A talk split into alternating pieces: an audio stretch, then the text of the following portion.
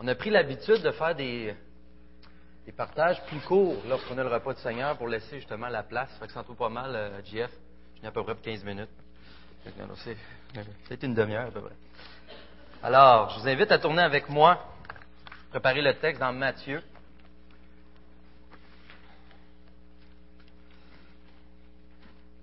Matthieu 5.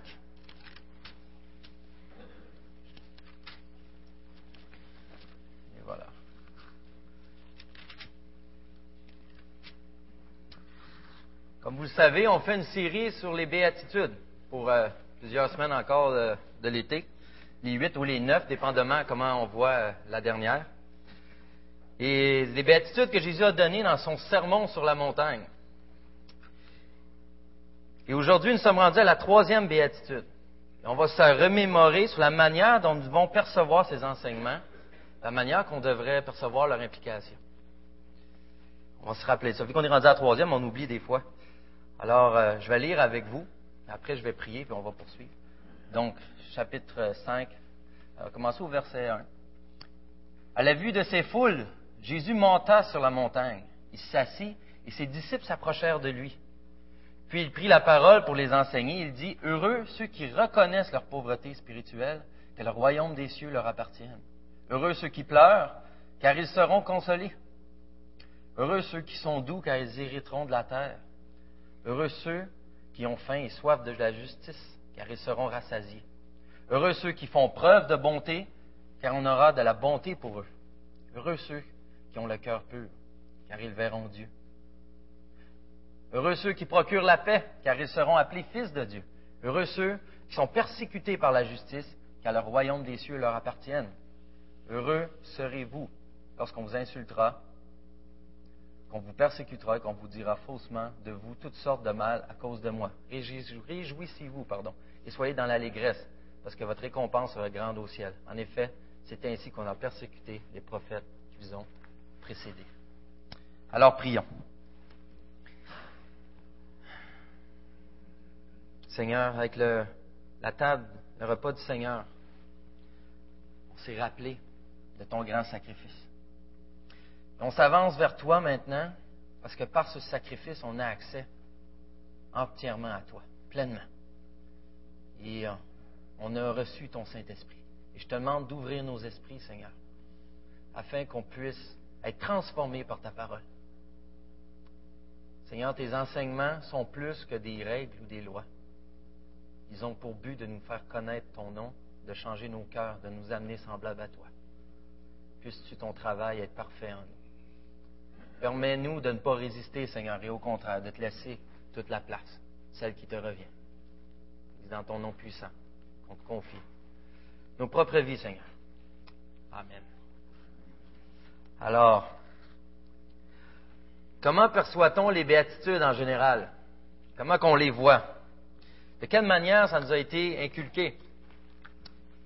Est-ce qu'on a tendance euh, à garder comme réflexe de déclarer, par exemple, que c'est un texte qui va nous montrer comment arriver au bonheur. Si je veux atteindre le bonheur, voici ce que j'ai à faire. C'est comment je vais pouvoir être heureux. Des fois, on regarde nos vies, on cherche une euh, consolation parce qu'on lit euh, avec euh, raison. heureux ceux qui pleurent seront consolés. Alors, on trouve une consolation là. Je ne dis pas que c'est mauvais ou qu'il n'y a pas une réelle consolation à aller voir comme ça. Et encore moins qu'on ne peut pas être heureux selon les promesses de Jésus, parce qu'il l'a dit lui-même. Par contre, seulement interprété de cette manière-là, je crois que ça prend beaucoup de maturité spirituelle pour goûter à ces promesses dans nos vies. Et je vais vous donner un exemple de ce que je veux dire. C'est un exemple que j'ai pris de R.W. Glenn. D'ailleurs, il y a plusieurs commentaires qu'on essaie de trouver sur les, les, béatitudes et ça va un peu tous dans le même sens. Connaissez-vous les flanellogrammes? Vous savez, c'est les, vous en flanellette, ça ressemble à du feutre, des, personnages bibliques avec les histoires qu'on colle sur un tableau pour représenter euh, les images. Et souvent, à l'école du dimanche, c'est le genre de choses qui ont été utilisées. Vous remarquez aussi, lorsque les histoires sont contées à travers flanellogramme, il y a souvent des bouts où ce qu'on nous met de dire.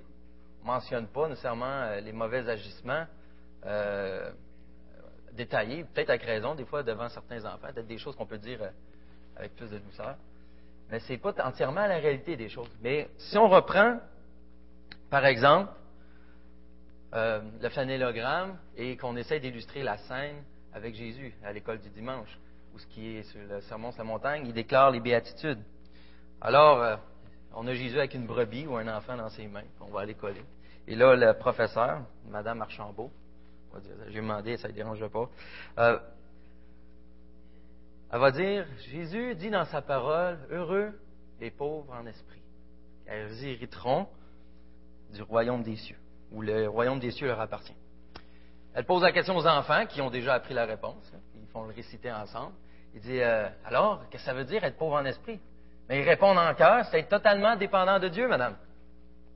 Alors, madame Archambault leur répond, c'est bien les enfants. Alors, soyez de bonnes petites filles, de bons petits gars, et soyez totalement dépendants de Dieu. Oui, Madame Archambault, merci. À la semaine prochaine. Et ils ont appris la béatitude, la première, euh, d'être pauvres en esprit. La question que je vous pose, est-ce que dans la semaine qui suit, ils sont devenus totalement dépendants de Dieu? Pourquoi? Ils l'ont appris dimanche pourtant. Et on pourrait même se poser la question pour nous-mêmes. Est-ce qu'on réussit nous-mêmes à devenir totalement dépendants de Dieu parce qu'on a lu cela de cette manière-là? Est-ce qu'on peut accomplir ses tâches pour être heureux? Et si, faut faire, si c'était le cas, j'aurais beaucoup de difficultés à être heureux parce que je ne suis pas capable d'accomplir ça à la perfection. En réalité, voici comment sonnent les béatitudes dans nos oreilles. Heureux les pauvres en esprit. Ben oui, si tu n'es pas capable de rien faire, ça va être la source du bonheur. Heureux ceux qui pleurent. Bravo, vous avez un chagrin profond. Que ça change? Heureux ceux qui ont faim, qui ont soif de justice. C'est connu, les perdants gagnent tout le temps. Et on pourrait poursuivre comme ça avec chacune. Mais si on est sincère, c'est le genre de réflexion qu'on pourrait avoir lorsqu'on lit ça. C'est un non-sens à première vue.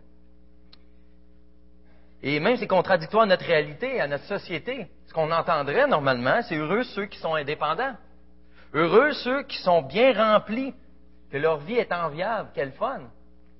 Heureux ceux qui sont capables de se faire une renommée, de se faire un grand nom par leurs propres efforts. Et c'est le nom, on pourrait prendre chacune des béatitudes et faire le même genre. C'est le genre de choses qu'on entend et qu'on pourrait croire dans le monde lorsqu'on voit les gens agir. Ça sonne vraiment pas comme la Bible nous présente et nous demande d'être. C'est pas soutenu dans aucun texte biblique. Et pourtant, à la première vue, c'est le genre de ressentiment qu'on a à travers la société dans laquelle nous habitons, nous faisons partie. Il ne faut pas se cacher. Afin de démêler tout ça, j'aimerais redéfinir avec vous le mot heureux. Dans les versions anglaises, plutôt que heureux, c'est en anglais, on va dire, au lieu d'être happy, c'est blessed, être béni, qui a été traduit. Selon M. Carson et plusieurs autres, ça serait vraiment une traduction qui serait la meilleure. Car lorsqu'on est béni, on est généralement heureux. Mais être heureux ne signifie pas d'être béni. Et M. Carson dit, être béni ne se limite pas seulement au bonheur. L'homme peut bénir l'Éternel et l'Éternel peut bénir l'homme. Alors, ça me donne un sens sur ce que veut dire être béni. Être béni veut signifier être approuvé. Être approuvé. Lorsque je bénis l'Éternel, j'approuve l'Éternel. Et non avec un sens autoritaire. Donc, lorsque j'approuve l'Éternel, je me soumets à lui. J'adore, je, le loue, je reconnais ce qu'il fait. Mais lorsque Dieu bénit l'homme, lui a le droit de juger. Mais lorsqu'il nous bénit, lorsqu'on a l'approbation de Dieu, lorsqu'on est approuvé par Dieu, est-ce qu'il ne peut pas avoir de plus grandes bénédictions? Étant approuvé de Dieu, comment qu'on peut ne pas être heureux si on en saisit la profondeur? Être approuvé de Dieu. Donc, heureux ceux qui sont pauvres en esprit. On pourrait dire, bénis sont ceux qui sont pauvres en esprit. Approuvés de Dieu ceux qui sont pauvres en esprit.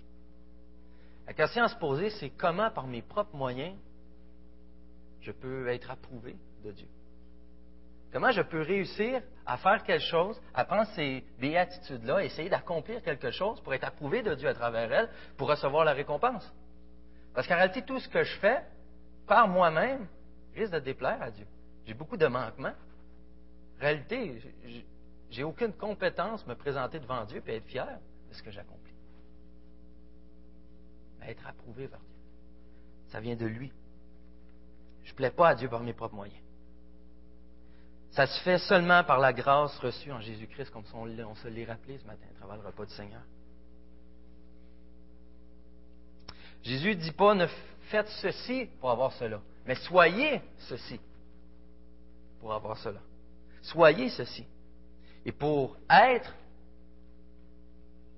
ce qui est décrit, on a besoin de Christ. On a besoin de passer par lui. On a besoin d'avoir son modèle qui transforme nos vies. On ne peut pas percevoir la profondeur des béatitudes sans être transformé par Christ. C'est comme si Jésus disait dans ses béatitudes, si tu veux savoir si tu crois vraiment à l'évangile que je prêche, regarde pour ces qualités-là dans ta vie. Il va ensuite décrire ce que les gens qui possèdent ces qualités vont accomplir dans le monde, vont faire. Et finalement, pour terminer mon introduction, je vais mettre en relief deux versets dans les Béatitudes, le verset 3 et le verset 10. verset 3, on peut lire qu'une des, euh, des promesses ou une des récompenses, c'est car le royaume des cieux leur appartient. Et on voit la même chose au verset 10, car le royaume des cieux leur appartient. De commencer et de finir avec la même expression, c'est un, style d'écriture qu'on pourrait dire qui est appelé inclusion. On dirait qu'on ne peut pas dire juste inclusion, il faut dire inclusion. Et ce style-là, ce que ça signifie, c'est que tout ce qui est compris entre les deux expressions a le même sens ou a le, même thème. Dit, tout ce qui serait compris entre les versets 3 et 10 a le thème du royaume de Dieu. Alors, le thème, le royaume des cieux, est compris là-dedans. Les béatitudes sont incluses ou portent la récompense du royaume des cieux. Et définir le royaume des cieux, je me suis rendu compte que c'était beaucoup plus long et complexe que je croyais, pour être sincère. Mais ce n'est pas une place statique qu'on imagine traditionnellement comme aller au paradis. Le royaume des cieux, le royaume de Dieu, est beaucoup plus vaste que ça. Ça comprend le système de valeurs de Dieu, ça comprend son autorité, ça pourrait comprendre un endroit physique aussi. Ça comprend sa souveraineté, ça comprend tellement de choses. Ça comprend, c'est pourquoi d'ailleurs que ça comprend les, temps futurs et les temps présents. On lit des versets, des fois, on a l'impression que ça correspond seulement après la venue de Christ, et on lit des versets, le royaume de Dieu, c'est comme si c'était déjà là, c'était déjà présent. Et ça comprend tout ça, tout ce système-là. Donc, ça peut concerner tout ce qui est euh, euh, tout ce qui est à propos de Christ, autant dans nos vies présentes que qu'est-ce qui va s'accomplir complètement dans le futur. Les béatitudes sont incluses dans le thème ou la notion du royaume. Il ne faut donc pas prendre individuellement chacune des béatitudes et les détacher de leur contexte, parce qu'ils ont un lien entre elles. Ils ont un lien. Ils fonctionnent comme un tout. C'est un peu comme les dix commandements. Si tu n'honores pas ton Dieu, tu ne peux pas faire le reste. Et c'est un peu le même principe. La première béatitude, Soyez pauvres en esprit. Nous amène à la deuxième qu'on a eu avec Donald la semaine passée. Vous vous rappelez c'est quoi? Ceux qui pleurent, pleurer. Et comment qu'on peut amener à avoir ce chagrin-là pour ne pécher sans être pauvre en esprit, c'est impossible. Ce qui nous appelle notre troisième béatitude, la douceur. Être doux, ceux qui sont doux. C'est impossible sans les deux premières aussi. C'est ainsi de suite pour la quatrième. Ensuite, les quatre autres ne sont pas indépendantes des quatre premières. On ne peut pas les prendre séparés, leur faire dire ce qu'on veut. Ils ont vraiment un but. on va voir un peu, un peu plus en détail qu'est-ce que Jésus voulait faire avec ça. Alors relisons le verset 5. Heureux ceux qui sont doux, car ils hériteront la terre. Juste en passant, si vous allez dans la traduction originale, dans chacune des béatitudes, c'est heureux ceux qui sont doux, car eux hériteront de la terre. Heureux ceux qui sont pauvres en esprit, car eux hériteront du royaume des cieux. Et en français, c'est redondant, c'est la sorte de choses. Mais juste pour vous montrer, si je vous dis, je vais aller là, il dit, moi, je vais aller là. Il y a une, euh, je dire, il y a une différence où il y a un, le bon mot, s'il vous plaît? Un accent. OK, je l'apprends. Vendu. Il y a un accent supplémentaire. Ah, donc, si on lit Heureux ceux qui sont doux, car eux hériteront la terre, c'est pas tout le monde qui va hériter la terre. Car eux hériteront la terre. Et comme on l'a vu, c'est des caractéristiques qui concernent un tout. C'est pas juste ceux qui sont doux. Tu peux pas être pauvre en esprit et ne pas être doux. C'est un tout. Alors, comme on vient de voir, Jésus ne donne pas des lois, des instructions du genre brossez-vous les dents, n'oubliez pas vous laver les mains, puis ensuite va suivre le royaume des cieux. Le but de Jésus dans ses enseignements est beaucoup plus grand. Comme j'ai dit dans ma prière, le but de Jésus, c'est changer nos cœurs. Le but de Jésus, c'est nous amener au Père, nous faire voir son royaume. Puis quand on change un cœur, ça fait mal. Quand on change un cœur, ça fait mal. Ça a des répercussions dans nos attitudes. Ça modifie notre pensée. Et ça, ça fait mal. Les enseignements de Jésus dérangent notre confort, dérangent nos habitudes, ça dérange nos idéaux. Et c'est la même chose pour tous ceux qui étaient présents sur la montagne lorsque Jésus prêchait. Pour eux autres aussi, ça ne sonnait pas à leurs oreilles, comme lavez-vous les mains ou brossez-vous les dents, ça les dérangeait. Parce que c'était le but de Jésus, des enseigner, de leur faire voir autre chose.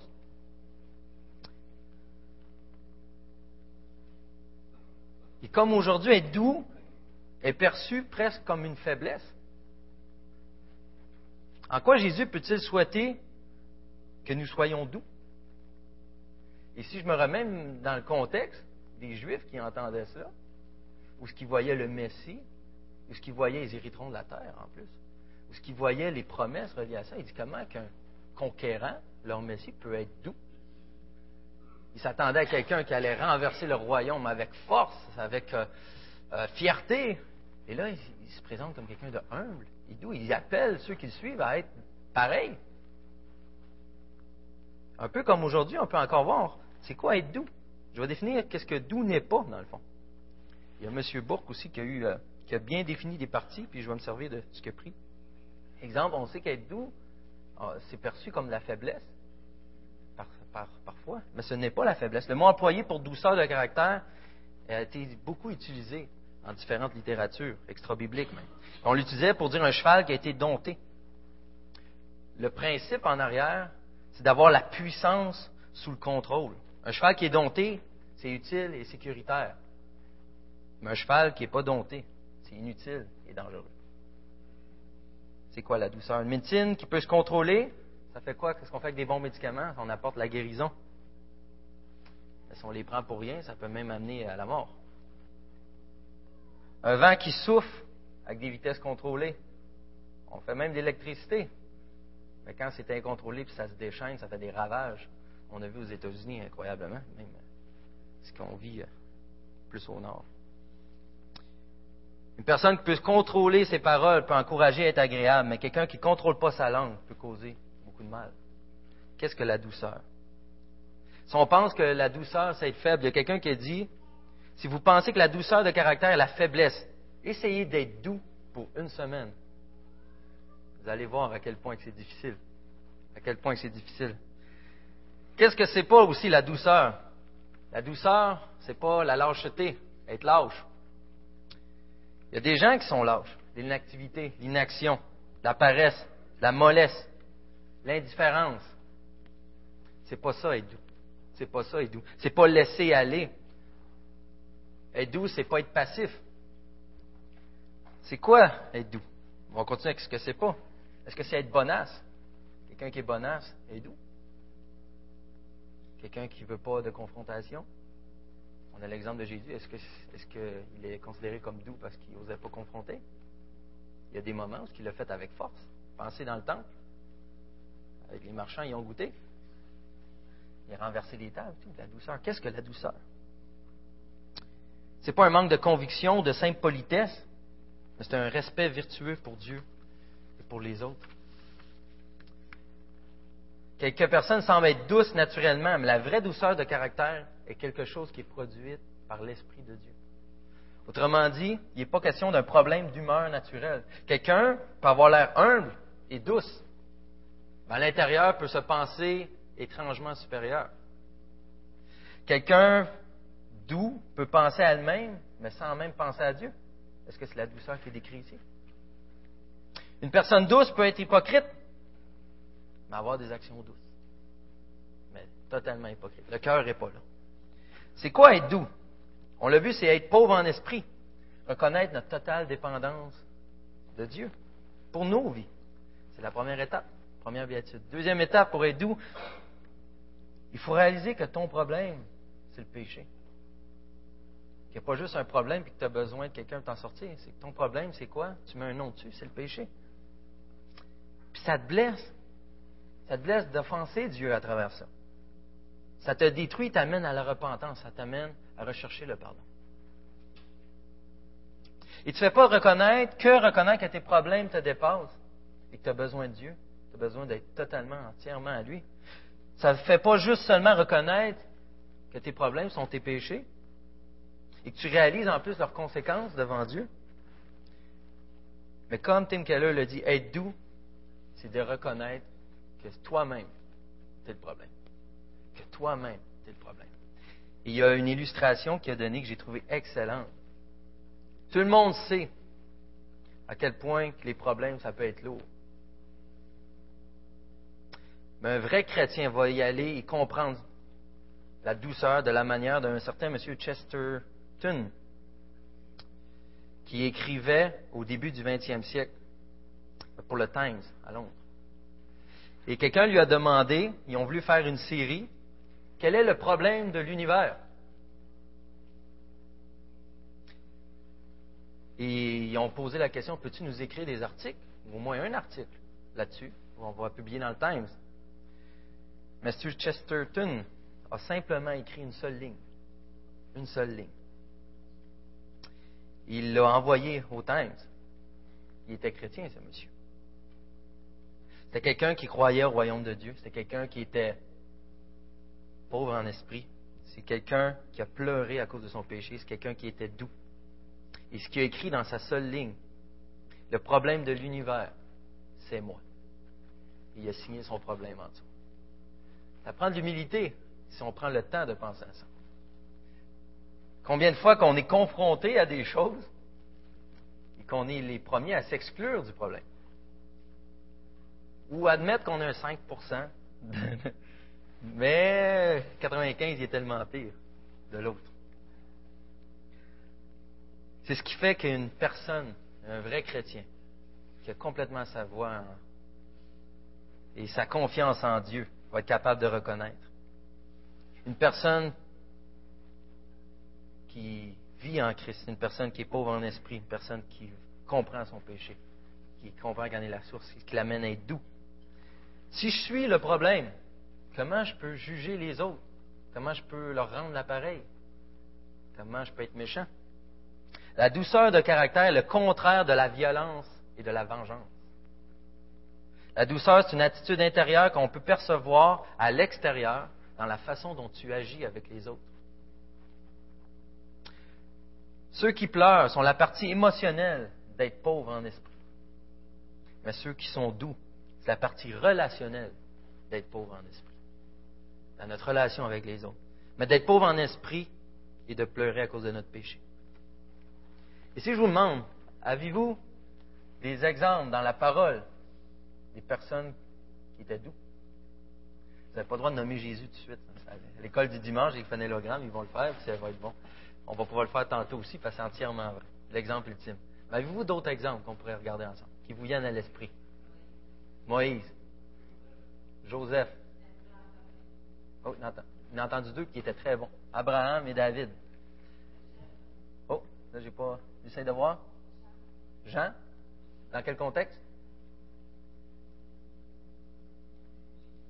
L'ami de Jésus. OK. On, va étudier les grands cas, parce qu'on pourrait remarquer, c'est sûr que des gens qui sont venus avec Jésus ont développé certainement de meilleures attitudes. On va regarder des grands cas ensemble. J'aimerais en particulièrement deux. Particulièrement deux avec dont Moïse que je vais garder pour la fin. On peut penser à Abraham. Et dans un contexte où ce qu'il fallait qu'il se dispute une terre avec Lot. Après que Dieu ait conduit Abraham, sa famille en terre Canaan, à Canaan, Canaan, un différend est survenu entre les serviteurs d'Abraham et ceux de son neveu, ceux de Lot. Au sujet d'un terrain, ils contestaient leurs droits. Dieu avait donné toute la terre à Abraham. Ben, Lot en revendiquait un bout. Il était l'homme de Dieu avec l'alliance de Dieu. Et c'était un peu l'expression du neveu gâté, hein, Lot envers Abraham. Mais Abraham aurait pu dire, écoutez, écoutez, cela me revient de droit. Et vous allez aller où je vais vous le dire. C'est ma terre, Dieu me l'a promis. Et Dieu aurait sûrement été d'accord avec cela, parce qu'il avait promis. Cependant, Abraham il a abandonné ses droits par affection pour son neveu. Et je me rappelle, Gino avait apporté, je ne sais pas si c'était un mercredi ou un, dimanche, même Donald avait apporté un peu là-dessus, la réaction. C'était-tu avec un vidéo? C'était avec un vidéo. Un repas du Seigneur, je pense, Abraham et Lot. Et comment il partage l'attitude. L'attitude d'Abraham qui ne cherche pas à se défendre, ne cherche pas à tout prix à aller rechercher son droit. Au contraire, est doux, est patient et humble envers l'autre, qui demande des choses pourtant qui pourraient sembler. Puis il laisse même choisir en premier. Il dit où est-ce que tu veux aller? Correct, on va l'autre bord. C'est merveilleux. L'histoire de Joseph. L'histoire de Joseph qui a été vendu comme esclave en Égypte par ses frères. Lorsque ses frères sont venus pour lui apporter de la nourriture, plusieurs années plus tard, pour lui acheter la nourriture, il aurait pu les tuer, il aurait pu les envoyer en esclavage, il aurait pu se venger, il aurait pu tout faire. Mais qu'est-ce qu'a fait? Dans Genèse 45.2, il est écrit, il éleva la voix en pleurant. Les Égyptiens l'entendirent et la maison de Pharaon l'entendit. Il a pleuré pour ses frères, au contraire. Lorsqu'il s'est révélé à ses frères, il leur a démontré, au contraire, une grande compassion. Avec la douceur de son caractère, Joseph savait que c'était la place où Dieu le voulait. Il a tout compris, le plan de Dieu. Il a reconnu, si vous lisez la fin de la Genèse. Il a reconnu. C'était ça la volonté de Dieu. Il a placé son pouvoir entièrement sous le contrôle de Dieu, afin que le plan de Dieu se dessine. On a David avec le roi. Je vais me tromper. Saül, Sol. Saül, je me trompe tout le temps entre les deux. La semaine passée, je sais pas, c'est euh, Donald, je crois, qui a, hésité. Moi, je dis, ben non, c'est évident. Là, juste en avant, c'est moi qui. On a le parfait, parfait, les parfaits contraires. On a David qui est doux envers Saül, qui est doux envers Saül, qui pourtant a tous les droits qui étaient oints par l'Éternel pour prendre sa place. Et lorsqu'il a la chance de le tuer dans la grotte, qu'est-ce qu'il fait? Il fait quoi? Il regrette même d'avoir coupé un morceau de son vêtement après. Et lorsque ces hommes le demandent d'aller l'achever, qu'est-ce qu'il fait? Il dit non, laissez-le tranquille. Il l'a retenu avec la douceur de son caractère.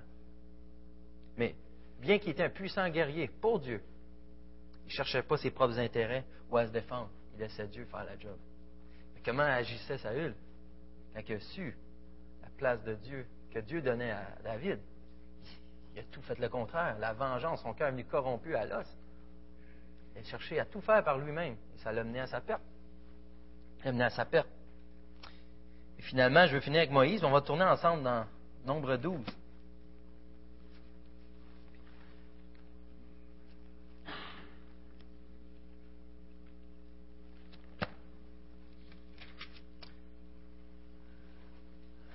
Nombre 12, verset 1. Je lis dans second 21, version second 21. Myriam et Aaron parlèrent contre Moïse au sujet de la femme cushite qu'il avait épousé. En effet, il avait épousé une femme cuchite. Il dit, est-ce seulement par Moïse que l'Éternel parle? N'est-ce pas aussi par nous qu'il parle? L'Éternel l'entendit. Et là, le verset 3, peut-être beaucoup ont compris, ont parlé de Moïse à cause de ça. Or, Moïse était un homme très humble, selon la version très doux aussi. Plus humble que n'importe quel homme à la surface de la terre. Bien que c'est Moïse qui a écrit la Pentateuque, ça serait spécial qu'il marque ça à son sujet, euh, si le sens est simplement être humble euh, de cœur. Alors, c'est doux, comme on l'a vu, euh, ça change un peu. Soudain, l'Éternel dit à Moïse et à Aaron et à Myriam, vous trois allez à la tente de la rencontre. Ils allèrent tous les trois. Pourquoi Moïse était l'homme le plus humble, le plus doux dans ces circonstances-ci?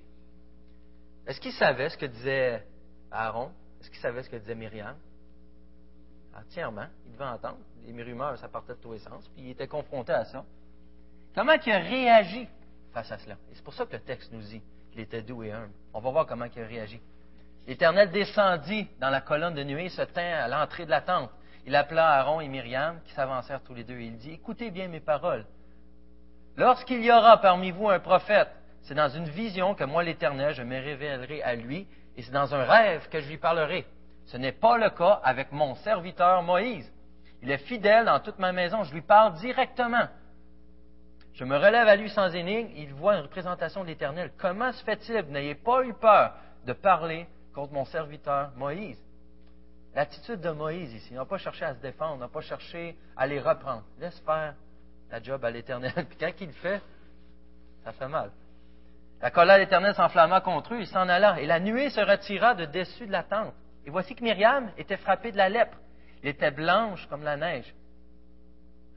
Aaron se tournant vers Myriam, il vit qu'elle avait la lèpre. Moïse était l'homme le plus doux de la terre. On voit verset 11. Alors il dit à Moïse, De grâce, mon Seigneur, ne nous fais pas supporter les conséquences du péché que nous avons eu la folie de commettre. Nous nous sommes rendus coupables. Quel que soit, pas comme l'enfant mort-né qui soit à moitié décharné du ventre de sa mère. Et Moïse cria à l'Éternel en disant, Ô oh Dieu, je t'en prie, guéris-la. Il a recherché le bien de ceux qui leur voulaient du mal, de ceux qui protestaient. C'est ça un homme doux à l'image de Christ, bien sûr. L'Éternel disait à Moïse, si son père lui avait craché au visage, ne serait-elle pas pendant sept jours un objet de honte Qu'elle soit enfermée sept jours à l'extérieur du camp. Après, on y réintégrera. Alors, qu'est-ce qu'un homme doux? Qu'est-ce que la douceur? Et bien sûr, le plus grand exemple. Il était capable de se défendre, Moïse, là-dedans, mais il a laissé Dieu le faire. Il a laissé Dieu le faire. Il avait le pouvoir aussi. Le plus grand exemple qu'on a, Jésus lui-même, Matthieu 11. Dans Matthieu 11, 29, il se décrit lui-même comme étant doux.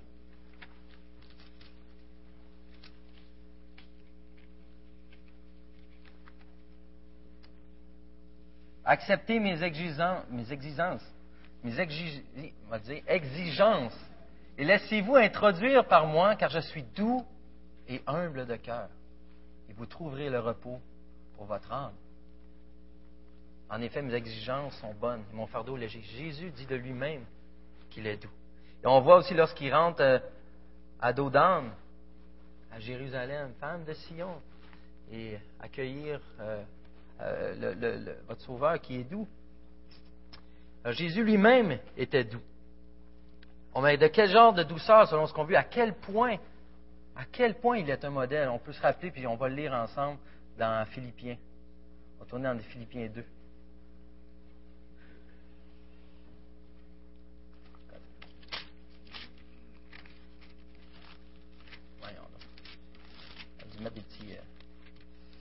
Philippiens 2.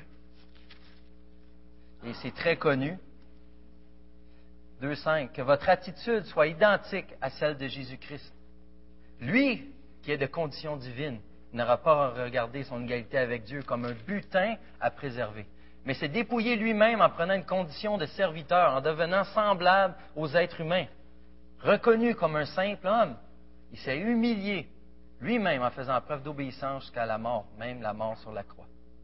C'est aussi pourquoi Dieu l'a élevé la plus haute place, lui a donné le nom qui est au-dessus de tout nom, afin qu'au nom de Jésus-Christ, chacun plie le genou dans le ciel, sur la terre et sur la terre, et que toute langue reconnaisse que Jésus-Christ est le Seigneur à la gloire de Dieu le Père. Tout pouvoir lui a été donné. Il a hérité littéralement de tout. littéralement de tout. Je vois le temps avancer, il faut que je fasse un lien plus rapide, il faut que j'avance plus vite. Dans 1 Pierre 2, on voit aussi lui qui n'a point commis de péché, dont la bouche duquel ne s'est point trouvé de fraude, lui qui injurié ne rendait point d'injure, maltraité ne faisait point de menace, mais s'en remettait à celui qui juge justement. Jésus lui-même, lui qui avait tous les droits. Il a toujours pris la défense de Dieu et des autres, par contre.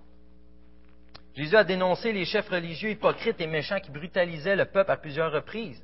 Il aurait pu se venger. Il était capable, comme qu'il l'affirme dans Matthieu 26. Penses-tu que je ne peux pas invoquer mon Père et qu'il me donnerait à l'instant plus de douze légions d'anges?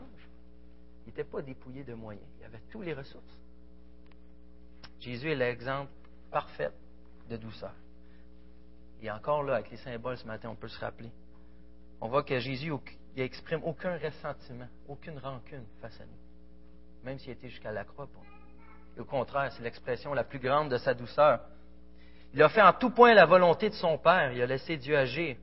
Il aurait pu appeler dix mille anges pour venir nous libérer. Mais il a choisi de prier. Père, pardonne-leur, parce qu'ils ne savent ce qu'ils font. Un exemple de douceur. Un exemple incroyable. Il, avait le pouvoir infini sous son contrôle. Il a choisi la grâce, il a choisi la douceur, il a choisi l'amour. Parce qu'il était humble. Parce qu'il dépendait de Dieu. Il faisait la volonté de Dieu. Et à ce moment précis, lui est devenu le péché. Il est devenu le problème sur la croix pour nous. Afin que nous, enfin, on puisse goûter et hériter de toutes les belles promesses qui sont décrites dans. Je vais passer pour héritron de la terre un peu, faire ça vite. Les Juifs, les Juifs comprenaient mal ce que cela signifiait. Ils comprenaient une terre promise, ils comprenaient Canaan, mais ils étaient limités dans leur compréhension. Quelqu'un quelqu'un qui est doux n'a pas son ego si grand qu'il doit penser qu'il doit posséder tout. Il doit rechercher à tout avoir. Quelqu'un qui est doux comprend qu'à côté de Christ, il possède déjà toutes choses. Il y a tellement de versets qu'on pourrait voir, à quel point qu'on possède et on hérite toutes choses avec Christ. Un homme authentiquement doux vit dans le contentement. Christ a souffert à notre place pour nous donner cette identité suprême, être des enfants de Dieu, être les héritiers de son royaume, d'avoir tout ce qu'il possède. Pourquoi défendre ce que je possède déjà? Pourquoi partir en guerre pour acquérir des choses? Pourquoi plaider si Dieu a déjà entendu la cause? Il m'a déjà donné la délivrance? Et en plus, l'accomplissement va se faire dans les cieux lorsque Christ va revenir complètement. On va hériter de tous. Et car eux hériteront de la terre. Car eux. Car ceux qui sont doux. Car ceux seulement qui sont pauvres en esprit. Car ceux qui vont savoir remis entièrement au contrôle de Dieu vont hériter de toutes choses. Car eux sont appelés ces promesses-là. Alors, quelle est mon attitude? Est-ce que je suis quelqu'un, lorsqu'il se fait reprocher quelque chose, je cherche à m'élever? Je cherche à m'élever en peut-être en reprochant à mon tour, ou à une attitude calme, mais dans mon cœur méprise. Est-ce que je recherche la volonté de Dieu à travers ça? On pourrait être surpris. Il m'est arrivé un cas je n'ai pas demandé à la personne la permission, fait que je n'aimerais pas le nom. La personne est venue me reprendre face à une attitude que j'avais envers une célébrité, que j'avais vue à plusieurs reprises. Des, examens que j'avais faits en médecine nucléaire. Euh, je l'avais vu quand je travaillais jeune au Club Price, des choses comme ça. La personne est venue me voir, puis c'est une personne que je considère méchante, qui ne semble pas être ça en public. J'avais parlé à, privé. Le monsieur est venu me voir, puis il m'a dit Steve, je veux te reprendre là-dessus. Il dit C'est comme si cette personne-là n'avait pas le droit au salut. Comme si cette personne-là ne pouvait pas avoir Christ. Et sincèrement, j'ai eu une attitude peut-être un peu hypocrite au début. J'ai écouté avec calme, d'apparence, demandant de moi. Et le Seigneur, par sa grâce, m'a montré après. Quand quelqu'un nous reproche quelque chose, qu'on a la sagesse d'aller et d'aller évaluer ce qu'il en est fait, ou automatiquement on a besoin de nous se défendre. Parce que Dieu n'est pas parfait dans son plan ne prévoit pas des choses comme ça pour nous changer, pour nous rendre plus doux. Et heureusement, cette personne-là avait entièrement raison. Jugeait quelqu'un, cette personne-là n'avait pas le droit à la grâce. J'étais comme Jonas, la grâce pour moi et la colère de Dieu pour les autres. Alors on a toutes les raisons du monde d'imiter. Et le but, c'est pas d'être doux. Notre but, c'est pas d'être pauvre en esprit. C'est de rechercher Christ. Et Christ va nous rendre pauvres en esprit. Christ va nous faire pleurer par nos péchés. Christ va nous rendre doux. Prions.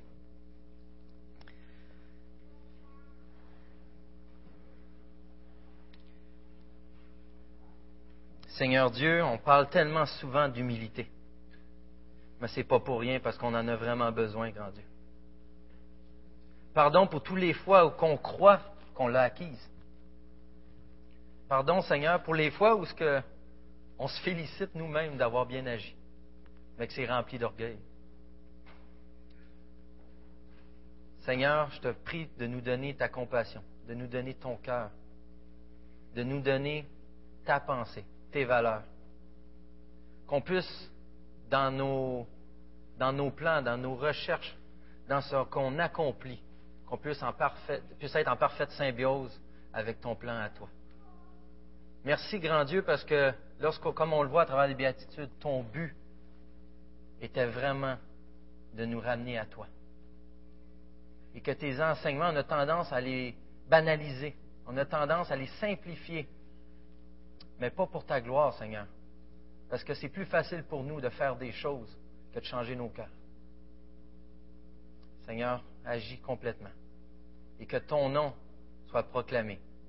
Parce qu'il y a des réellement changements dans nos vies. Que ta douceur soit présente parmi ton peuple. C'est dans le nom de Jésus que je te prie. Amen.